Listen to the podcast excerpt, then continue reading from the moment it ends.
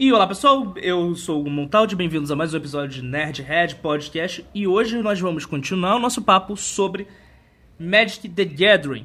Semana passada nós aprendemos a como você comprar sua carta, como você montar, como você começar a jogar e uma introdução básica ao jogo. Agora nós vamos continuar esse papo e aqui comigo de volta está Yuri Aberração, que não está de volta, a gente só está continuando o papo, você que escutou em duas semanas. Beleza, Yuri? Exatamente. Semana passada você terminou falando que ia contar o seu sua estratégia que você gosta de usar no Magic. Então, vamos começar a partir daí. Eu, então, essa estratégia eu, chamo de combo, não é a estratégia que eu uso para ganhar, é a estratégia que eu uso para me divertir. Eles são porque exatamente, você, às vezes no, por exemplo, no Magic, você quer existem decks temáticos, por exemplo, eu adoro jogar com deck de de, de, de vampiro, que chama de, de tribal, com um tribal de vampiro, mas não necessariamente um tribal de vampiro é o é a estratégia mais forte, mas a estratégia mais divertida. Pô, você tá jogando vampiro, você tem toda a mecânica do, do vampiro que é pegar sangue. Entendeu? É bem interessante. Então, sobre o, o combo. Lembra, lembra que, eu, que, que eu disse lá no episódio passado? Você só pode ter quatro cópias de, de, de cada carta no deck. E você pode ter quantas cartas quiser no, no, no, no deck no modo padrão. Uhum. Isso foi entendido. Foi entendido. Beleza. A única carta que é exceção à regra é a carta de mana. Uhum.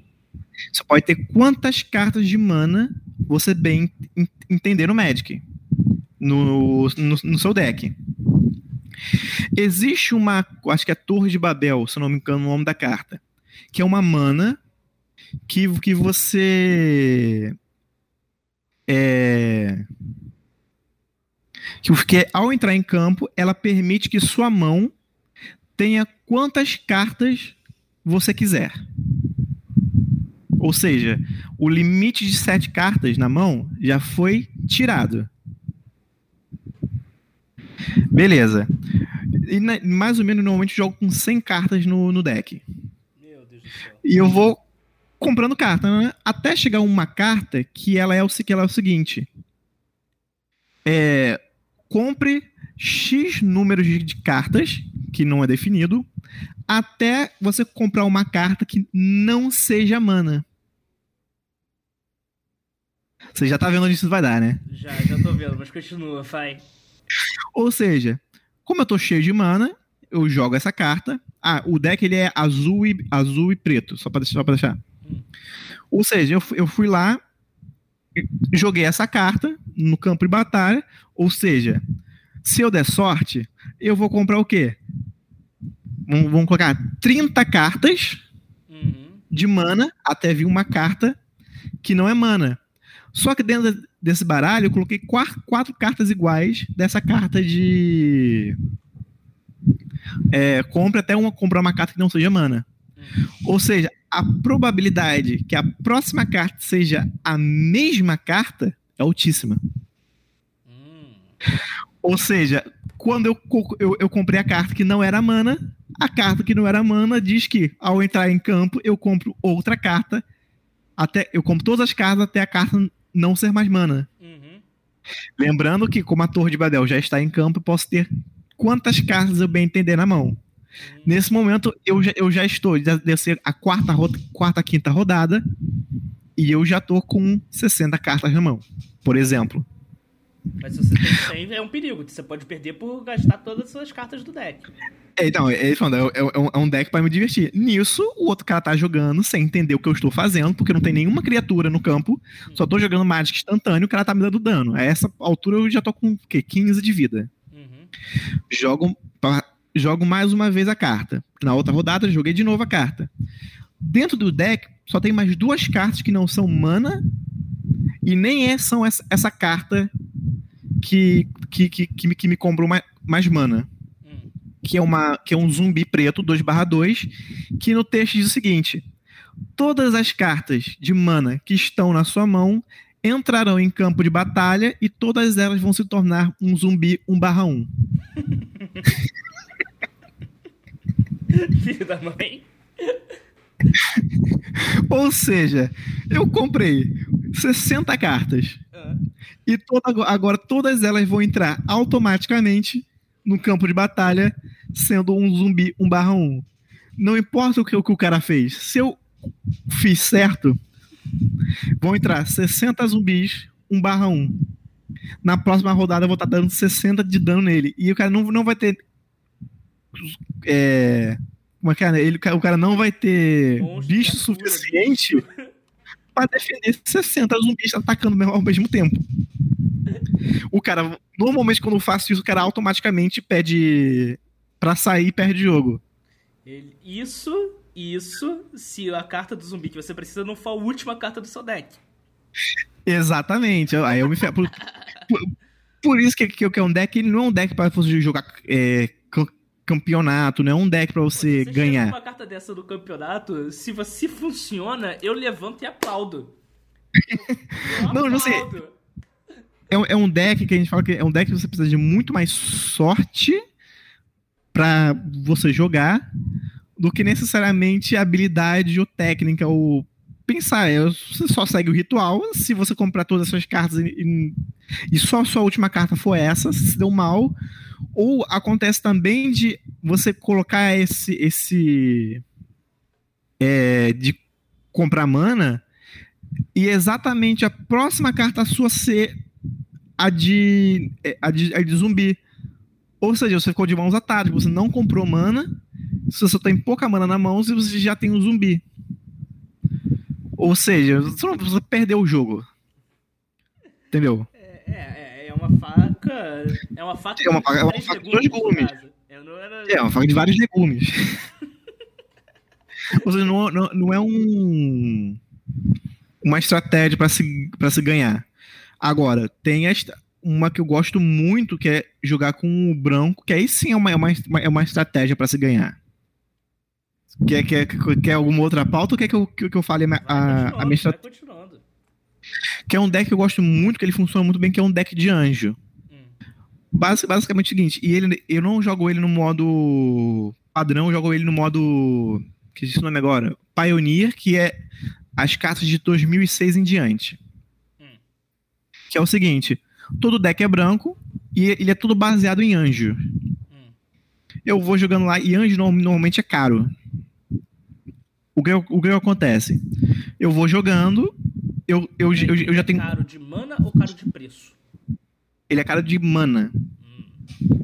E de preço que, que também que os anjos ali são, são normalmente anjos bem acima da média de preço. Não, Mas como eu jogo ele online- Já que a gente dividiu em dois blocos, a gente vai entrar nessa coisa de preço de Magic daqui a pouco. Mas continua aí. Então, mas aí ele, assim, como eu tô jogando online, não. Tô, tô, tô cagando pro, pro preço. mas, mas com certeza, fisicamente ele deve ser muito caro. Ou seja, ele. São, são cartas caras em, em, em geral. E como é que eu, que eu resolvi isso? Existem duas cartas que, que tem nesse deck, eu cliquei quatro, quatro cópias.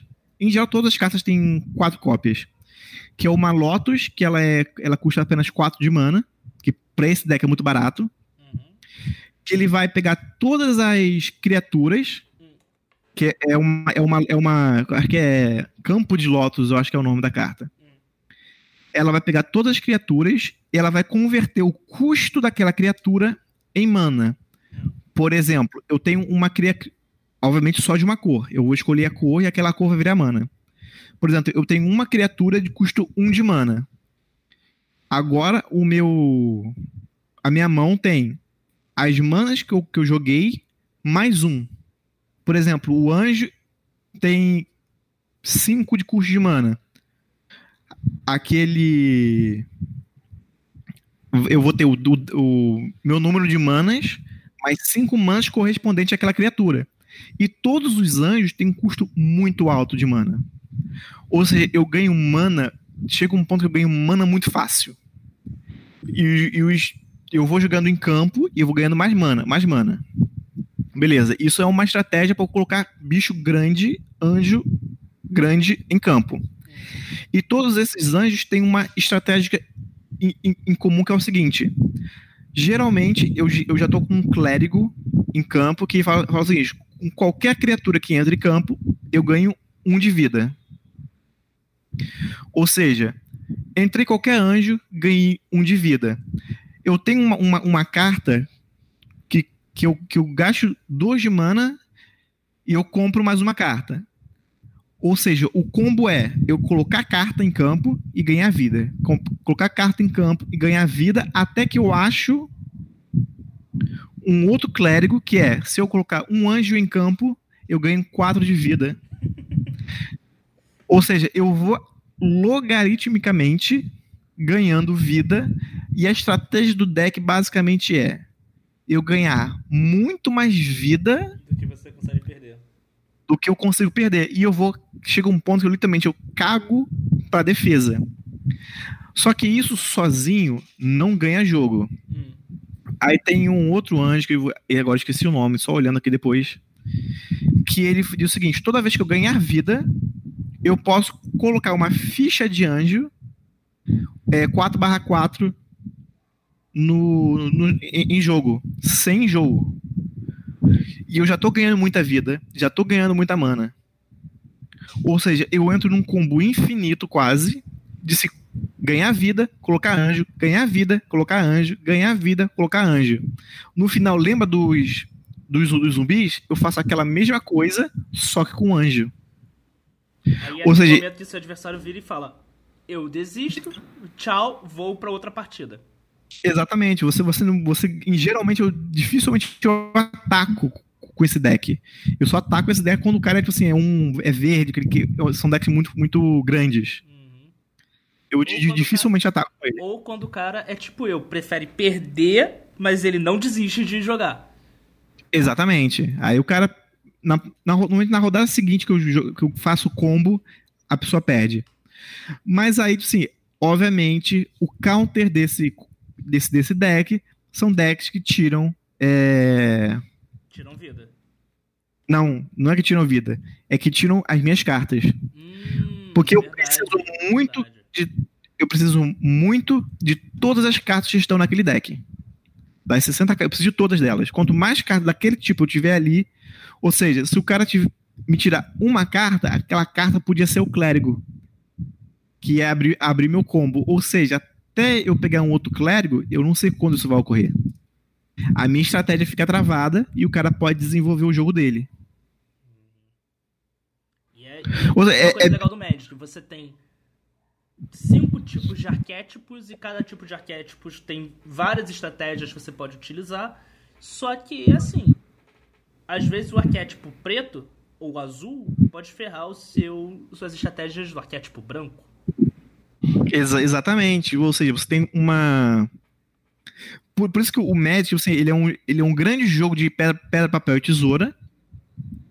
Entendeu? Que é muito difícil. muito mais legal nele. Exatamente, colocar uma roupa muito mais legal nele, mas que não só depende da sorte do outro, depende da sua habilidade, como você vai usar as, as situações a, a, a, a, seu favor. Eles deram uma, uma, uma complexidade maior.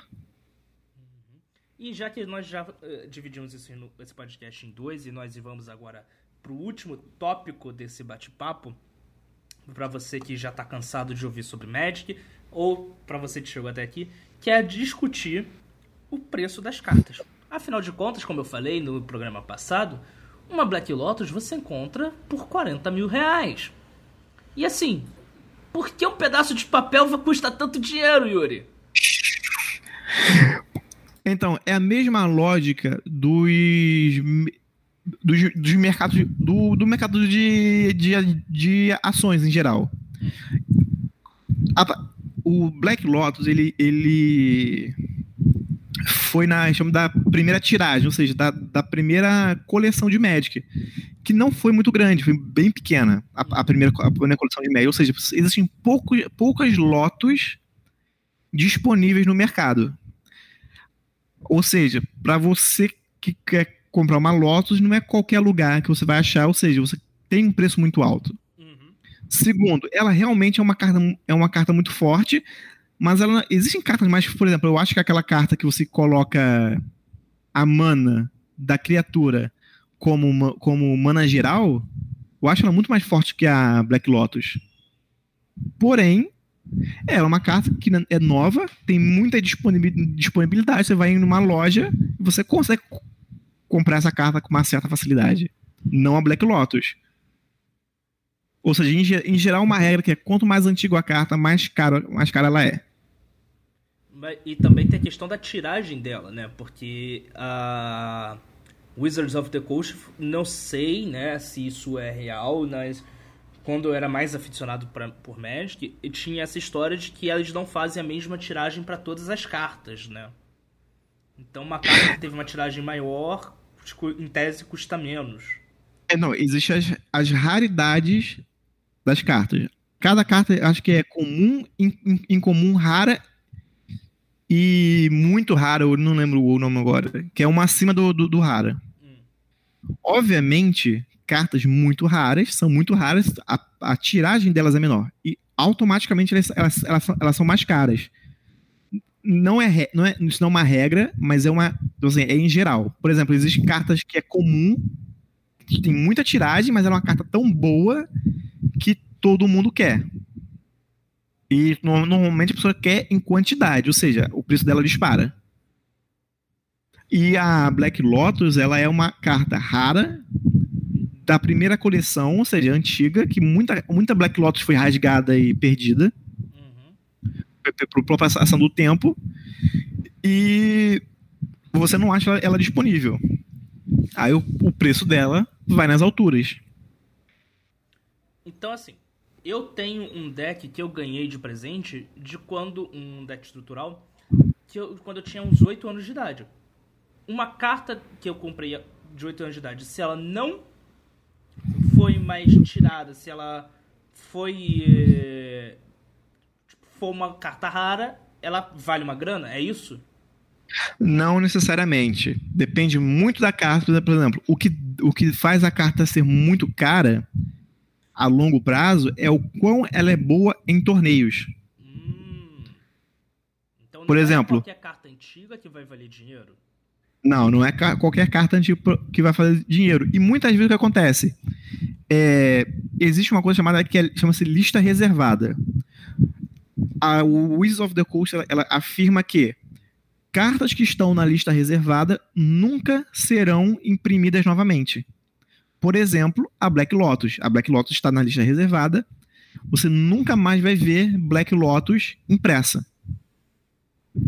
O que cartas de 2000 em diante já você pode ela pode imprimir novamente. Assim, hoje a sua carta custa 300 reais, amanhã ela pode ir para 10 reais porque ela a, a Wizards of the Coast resolveu imprimir mil cartas dessa. Então, Ou seja, a disponibilidade, do mercado aumentou absurdamente, o preço cai. Então, assim, vale. É um, um debate que eu já vi muito no Twitter é: vale a pena eu colecionar Magic para compra e venda? Não, eu acho que não vale. A, a, não ser que você realmente colecione, tipo, começar a comprar carta da lista reservada, sabe? Cartas que você tem a certeza que não vão se desvalorizar. Mas em geral, coleciona Magic porque você gosta e não porque você quer ganhar dinheiro com isso.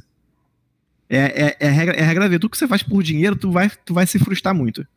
É, porque a partir do momento que você começa a ver Magic como uma forma de ganhar dinheiro, ele se torna o seu trabalho e não sua válvula de escape para você relaxar e curtir com os amigos. Exatamente. Você quer ganhar dinheiro mesmo com Magic? Se especialize, se, é, vai na linha de campeonato.